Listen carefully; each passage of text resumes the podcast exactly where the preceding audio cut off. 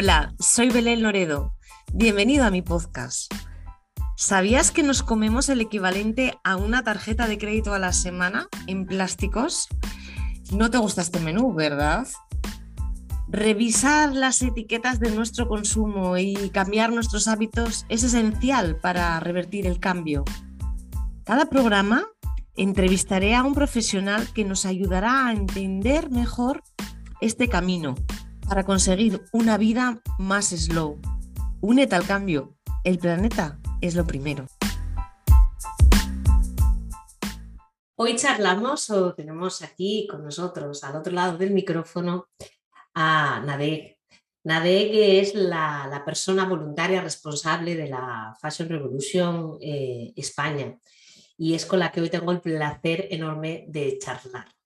Eh, creo que desde Ibiza, puede ser, Exacto. Y Asturias vamos a charlar de sostenibilidad con la representante de una de las organizaciones más importantes en este sector y que quiero que ella nos presente pues, de forma correcta y nos cuente un poco eh, qué es la Fashion Revolution para todos aquellos que no tengan ni idea. Bienvenida, ¿qué tal? Pues muchísimas gracias por contar con nosotros y transmitir esta historia que es la de la Fashion Revolution. Eh, el grupo, el movimiento Fashion Revolution surgió hace unos años después del derrumbe de un edificio muy importante en Bangladesh, donde murieron mucha gente.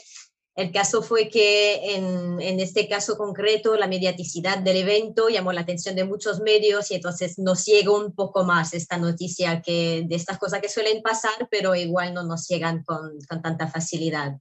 Entonces, a raíz de este evento ya se empezó a levantar la voz de que de la hora de darnos cuenta de cómo funcionaba este mundo, esta industria de la moda y de preguntar quién hizo mi ropa. Nos unimos todos a través de este grupo que es Fashion Revolution para generar conciencia sobre esta realidad y para promover cambios en, en este mundo que podemos cambiar. Sí, de verdad, me hace, eh, es verdad eso que comentas, de en esta ocasión fue sonoro, en esta eh, ocasión se supo, ¿no? Se, fuimos conscientes todos eh, de, la tragedia del textil, de la tragedia del consumo, que tenía mucho que ver con esta, con esta demanda ¿no? que hacemos en el primer mundo y que afecta directamente a otras partes del planeta y, a la nuestra también, o sea, y a nuestro sitio también de otra forma. ¿no? Eh, antes decía que Nade que, hablaba desde, desde, Ibiza, porque es ahí donde está afincada. Eh, porque aparte de conocerla eh, como la, responsable, diríamos, ¿no? La, persona que está al frente y que nos atiende hoy con desde Fashion Revolution España, ella también tiene su historia dentro del mundo de la moda, ella también es diseñadora, ¿no? Entonces, bueno, yo estaba echando un poco y sé que ella es parisina, eh, yo ahí estoy tratando de pronunciar su nombre como puedo. Eh, lo haré francamente mal, perdónenme por favor todos los franceses, pero es eh, aunque es un idioma que me encanta, se me da muy, muy mal. Y, y digo que es parisina, afincada en Ibiza y tiene una marca, o sea, sabe bien de lo que habla porque además ella, este o fundadora o directora, no sé cómo te gusta que te llamen, o diseñadora de la marca Ethicology, ¿no? ¿La he dicho bien esta, sí. Ethicology? Ethicology. Vale, Ethicology. Ethicology. Y es una marca de textil, de moda de mujer, que utiliza en su fabricación tintes naturales y, materias orgánicas, ¿no? O sea, ¿qué quiero decir? Que todo lo que vamos a hablar en esta entrevista, ella lo aplica a su propio negocio, a su propia marca y a su propia, me imagino, vida. Porque aquí no se puede ser sostenible en una parte de la vida. cuando eres, eres en todo, ¿no? Te imbuyes. Eh, hablabas tú mm, que la, historia de la Fashion Revolution, cuando nace, yo creo que de Rana Plaza eh, casi todos hemos oído hablar. Eh, pero bueno, me gustaría rendir aquí el tributo a sus dos fundadoras, ¿no? Carrie Summers, Carrie Summers y Orso, Orso Cas. Ay, perdona. ¿Cómo?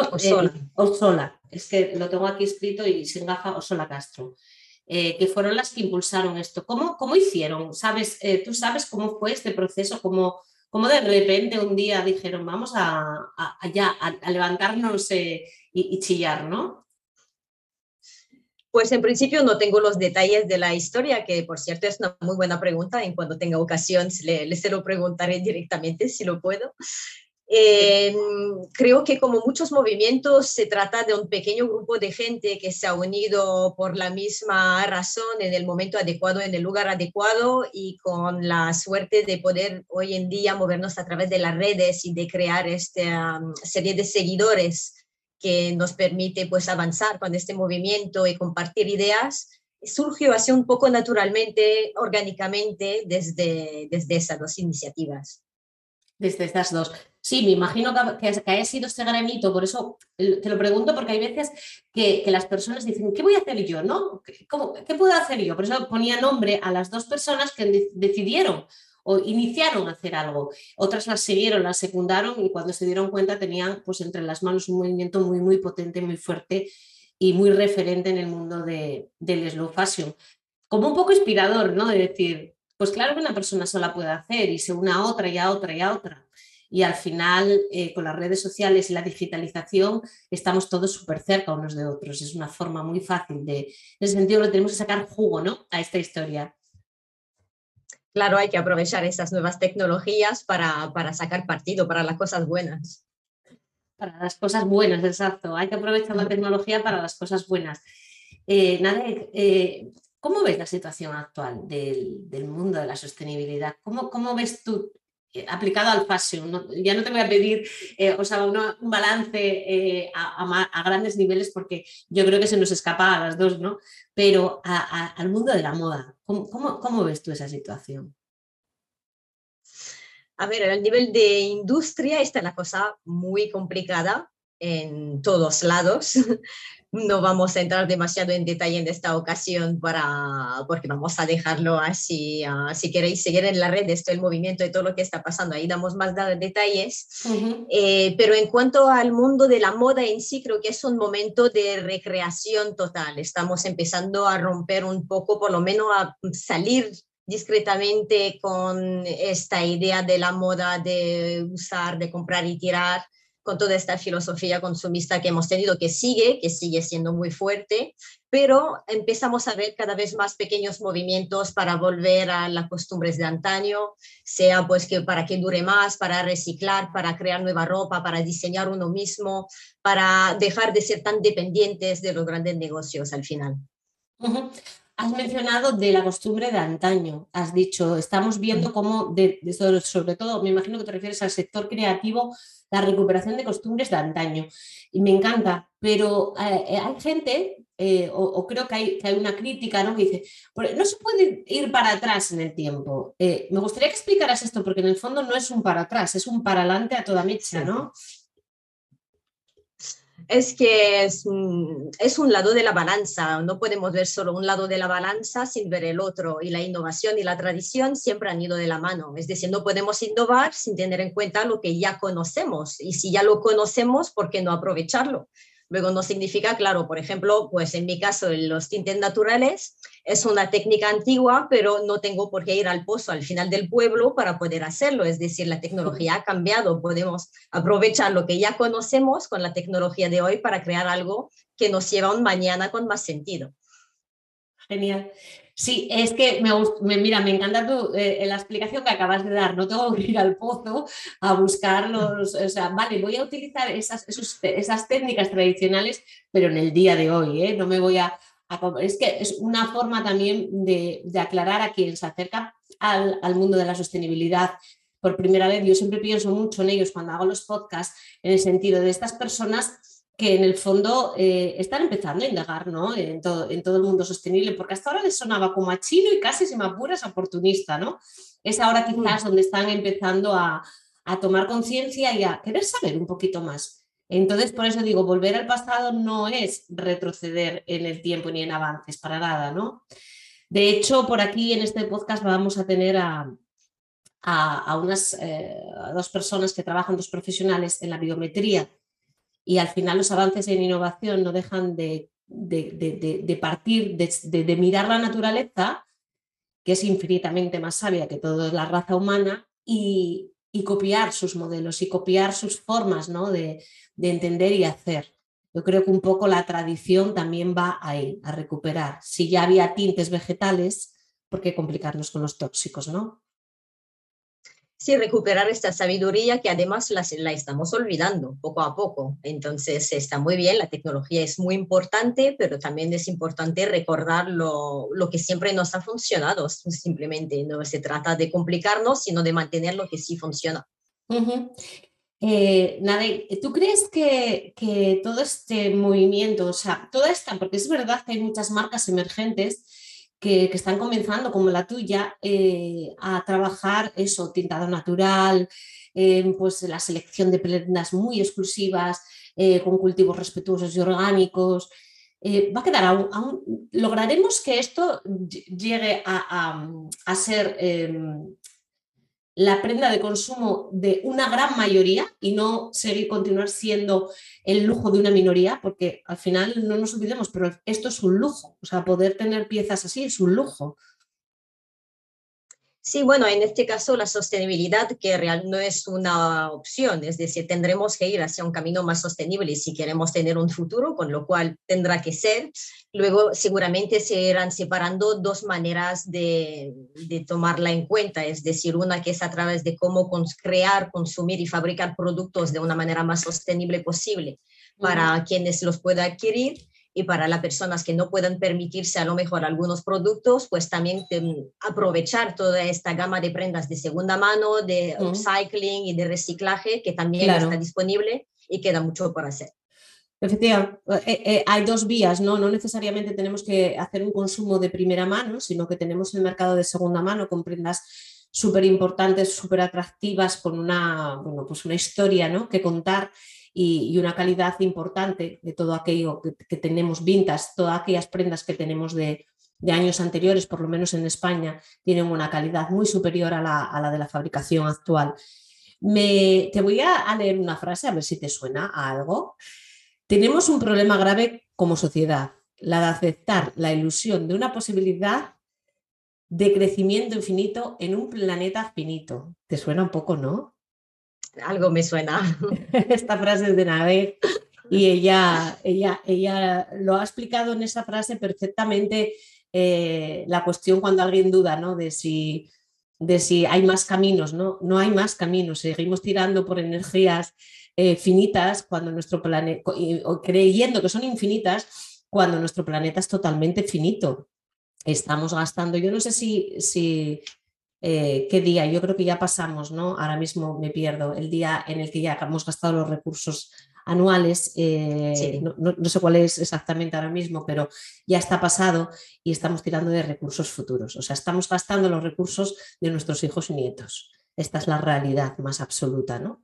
Si seguimos gastando llegará a un punto que no, que no tengan absolutamente nada. Por eso me ha gustado mucho tu frase eh, porque hablas de lo finito y lo, infinito, que nos queremos a veces muy infinitos y, para nada, ¿no?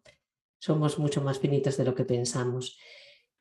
¿Qué, bueno, tú, ¿cómo comenzaste tú en...? Eh, porque luego te quiero preguntar un poco cómo contribuir, entonces me gustaría saber cómo tú como persona llegas a, a esta organización, a esta magnífica organización, y empiezas a colaborar ¿no? con, la, con la organización. Sé un poco también de tu pasado, que alguna profe tuviste por ahí muy interesante, como Gema Gómez, pero, pero ¿cómo comienzas tú?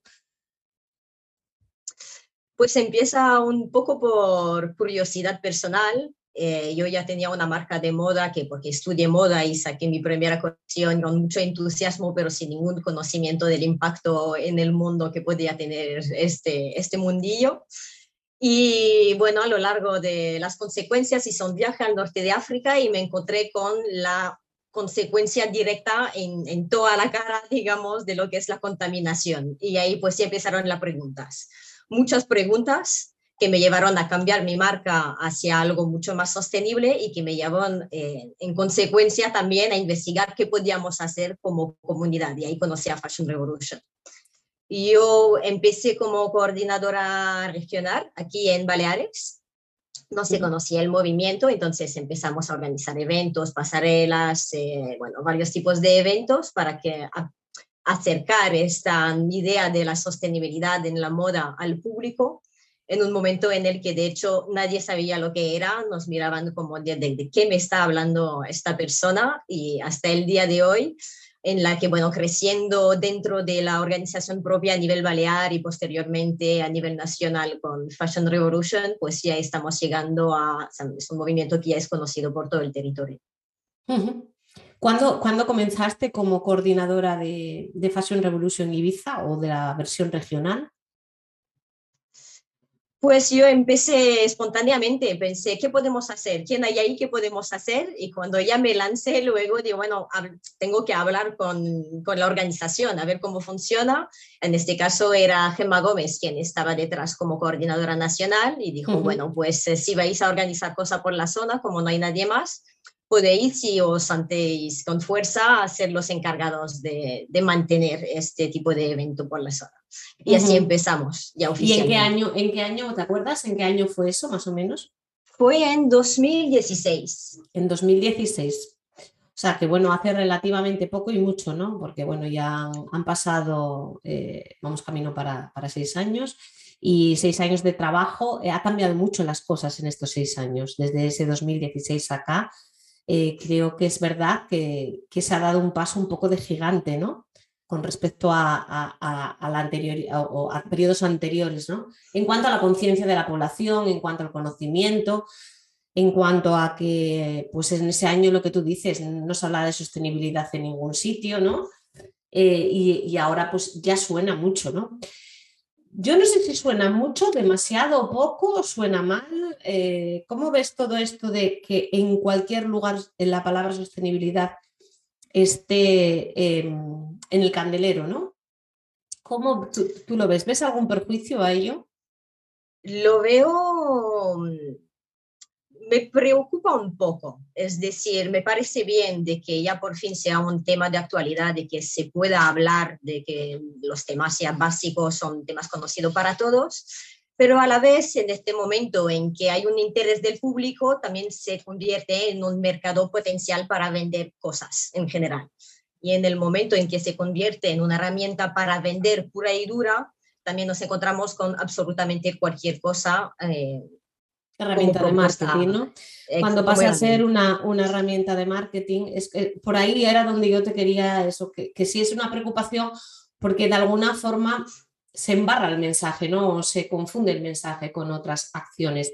Claro que es muy difícil de, de, de, evitar, ¿no? Además, parte de ese, de ese marketing green eh, lo están haciendo empresas muy, muy potentes, con lo cual, desde pequeñitos, o sea, David, eh, en ese sentido, poco puede hacer contra, contra Goliat.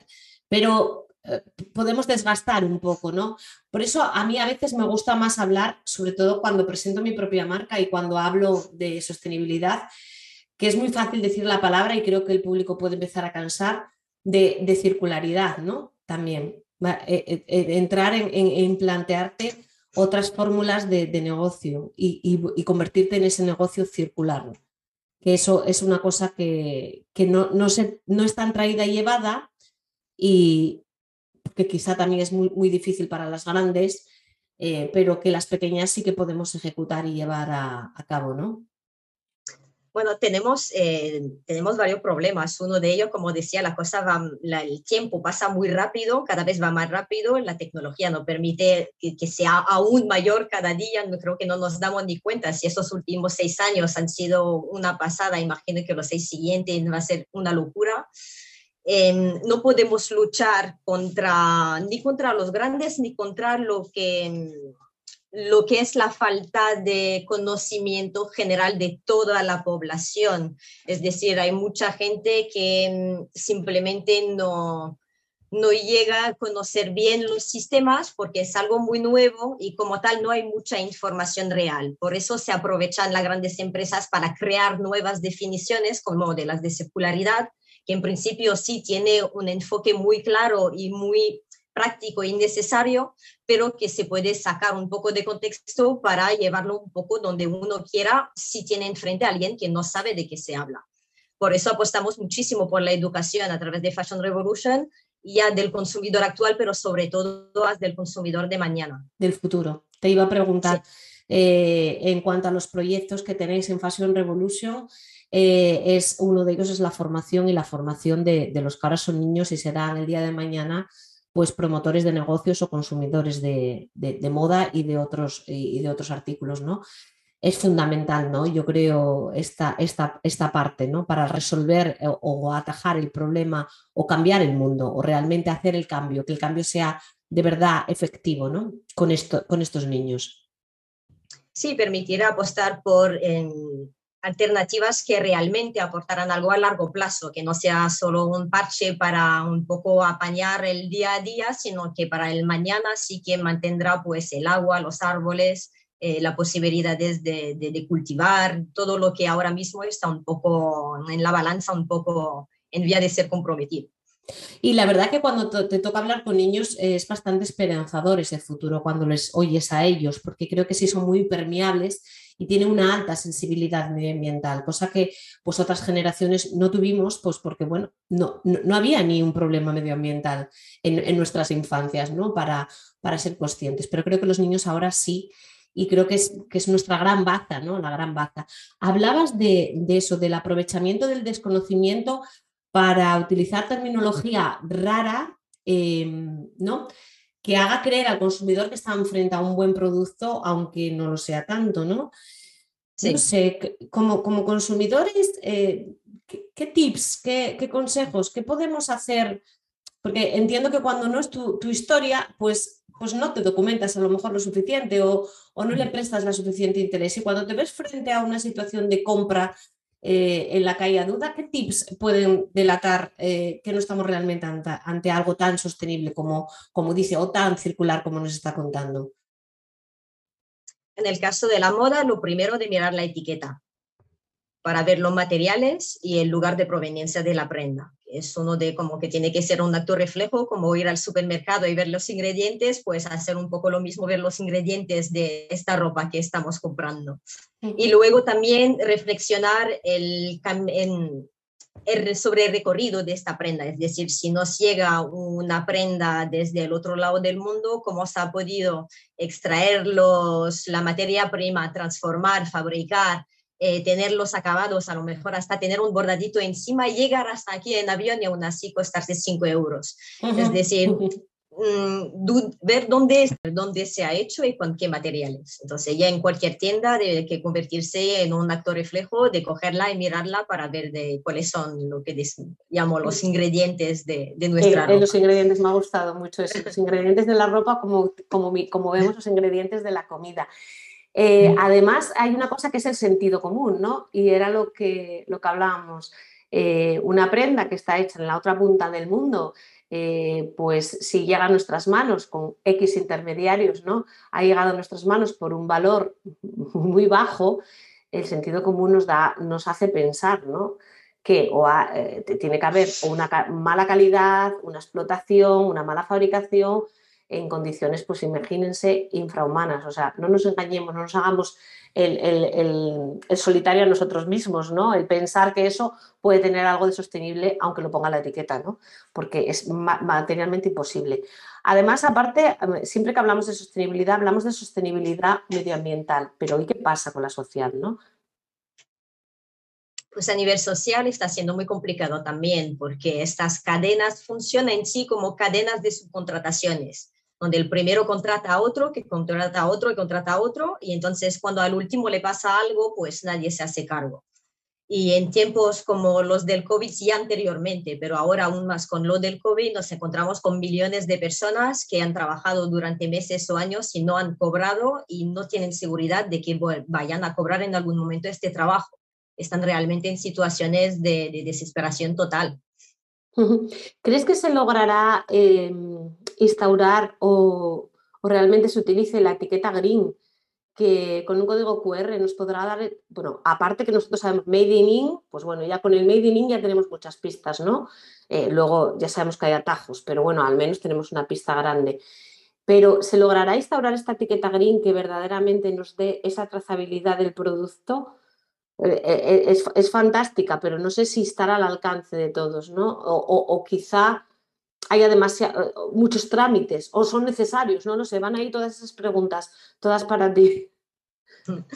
Pues yo creo que mm, sí, no, es decir, vamos a mejorar, vamos a tener etiquetas mejores con el tiempo que nos van a dar mayores pistas, pero también va a seguir siendo necesaria una comprensión, un interés directo de la persona que compra. Y de nuevo, al igual que con los ingredientes de la comida, cuando a lo mejor no aparece la palabra azúcar, pero aparece bajo un código de letras o con otra apelación, sigue estando ahí. Pues corremos el mismo riesgo con la ropa. Es decir, habrá más datos y esto es importante, pero sigue siendo importante el no esperar a que se nos dé la etiqueta de bueno o malo, sino que tomemos iniciativa a la hora de averiguarlo. O sea, formación, formación, formación. Tenemos que eh, eh, formarnos, bueno, y este podcast un poco lo que pretende es, informar de, una forma distendida, ¿no? De, no de formar, pero sí de informar y que las personas vayan teniendo todos esos conocimientos, pues porque a lo mejor en ningún momento, eh, a veces parecen cosas obvias, pero tú en ningún momento te has parado a hacer esa reflexión cuando fuiste a comprar, ¿no? Y, te daría muchas pistas eh, de, cómo es el producto si verdaderamente quieres tener o, disminuir tu impacto, ¿no? tu huella ¿no? como consumidor. Eh, mm, y todas estas personas que nos están escuchando, Nadek, que, que están como tú, por ejemplo, estuviste en aquel Ibiza del 2016 y, digan, ya, yo, yo ya soy consumidor consciente, yo ya soy un consumidor que, que me miro mucho lo que consumo, que valoro, le doy muchas vueltas a la etiqueta, miro los ingredientes de lo que me voy a poner, pero quiero hacer más, quiero colaborar más, quiero ayudar más, quiero formar parte de esta revolución. Eh, ¿Qué tienen que hacer? ¿Cómo pueden hacer para, ser colaboradores o voluntarios? pues pueden contactar directamente a través de la página web de fashionrevolution.org. Eh, tendrá una redirección hacia el país que les interese. En el caso de España, cliquen en España y ahí tenéis un enlace directo para preguntar, em, para, bueno, informaros para ser voluntarios.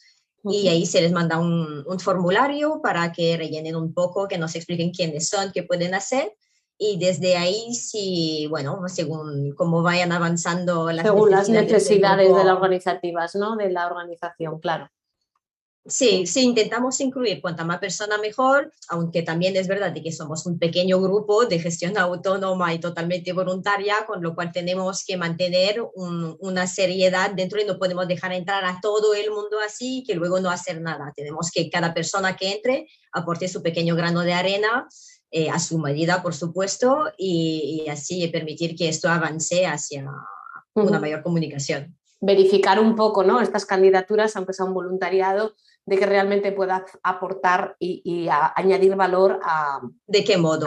Claro, a la organización, ¿no? que es finalmente la causa que, que, interesa y, que hay que mover. Eh, ¿qué, qué, qué, proyectos tiene ahora mismo Fashion Revolution eh, en el futuro, vamos a decir, a corto plazo o más próximos?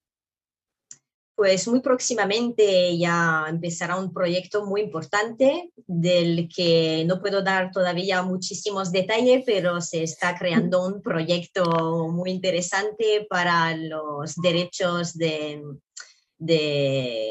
los sueldos de los trabajadores para conseguir eh, empujar para una ley que permita una, un cambio en, la, en las condiciones laborales. legal, sí. O sea, ahora mismo Fashion Revolution está enfocado en pelear o luchar por ese que hablábamos antes, ¿no? De, de, de sostenibilidad, pero, pero social, además de la, de, de la medioambiental, ¿no? Eh, que es súper importante para, todos, para, nosotros y para, cualquier ser humano que esté en cualquier otra parte del mundo. Eh, acabaremos con, esos materiales que nos están machacando y, luego vamos a tener por aquí un podcast de, unas personas que vivieron sin, tener el maldito plástico. Acabaremos algún día con, el plástico eh, en nuestro planeta. O al menos dejaremos de producir el dichoso plástico ya, a ver si, si con el que está ya aquí producido vamos haciendo cosas, pero lo abandonamos del todo, ¿no?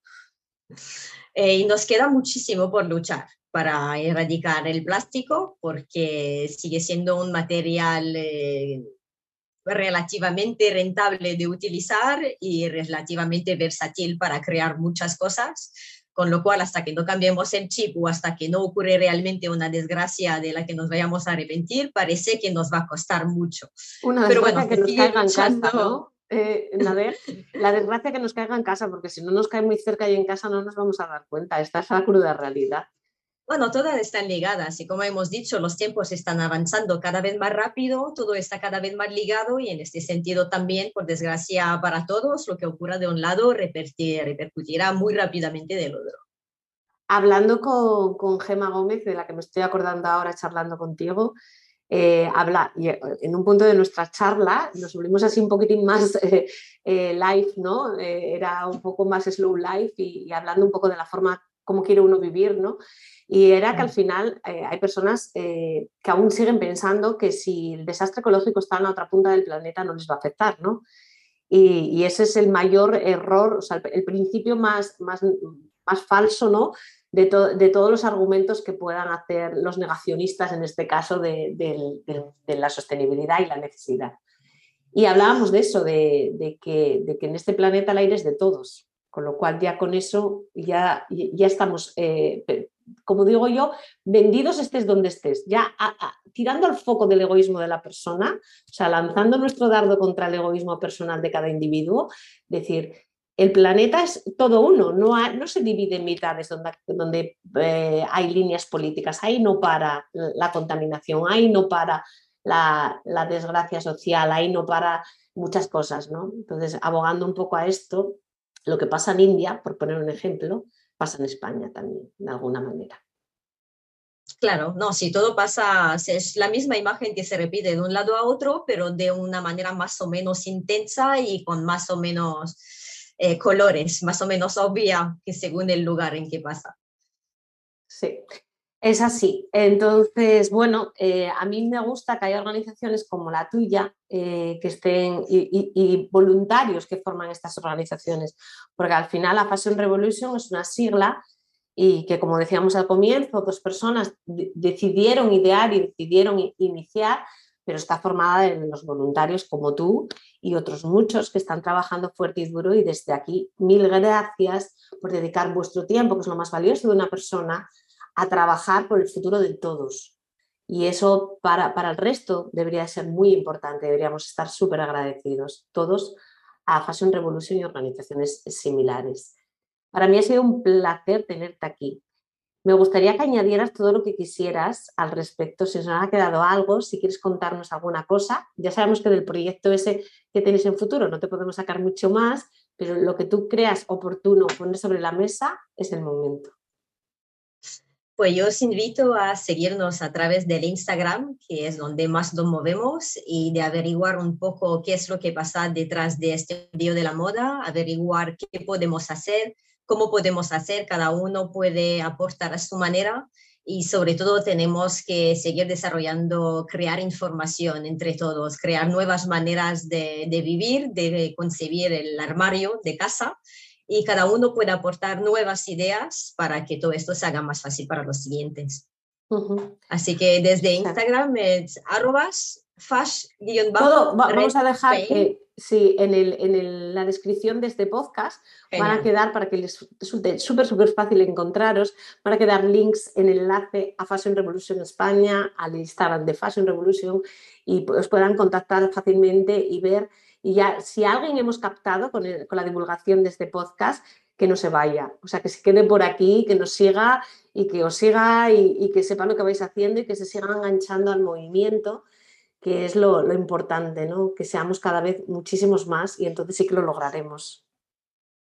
Seguiremos haciendo eco, a ver hasta dónde podemos llegar. Eco, eco, chillando como si nos sirvieran muchas montañas, porque lo que tenemos entre manos es algo muy importante para nosotros y para los que vienen detrás sobre todo, aunque no pensemos en nosotros, pensemos en nuestros hijos y nietos, ¿no? Y qué planeta les queremos dejar, que no hay, que no hay un, planeta B, que no hay un plan B, que es este. Vamos a arreglarnos y a ver cómo lo hacemos. Qué placer charlar contigo, Nadek, me ha encantado.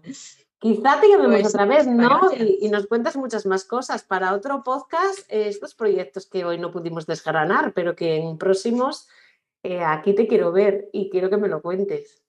Claro, sí, será un placer cuando quieras sin pues, problema. encantada, un beso muy grande, sigue trabajando y desde mi parte y de la de todos los que están escuchando, gracias. Gracias a vosotros.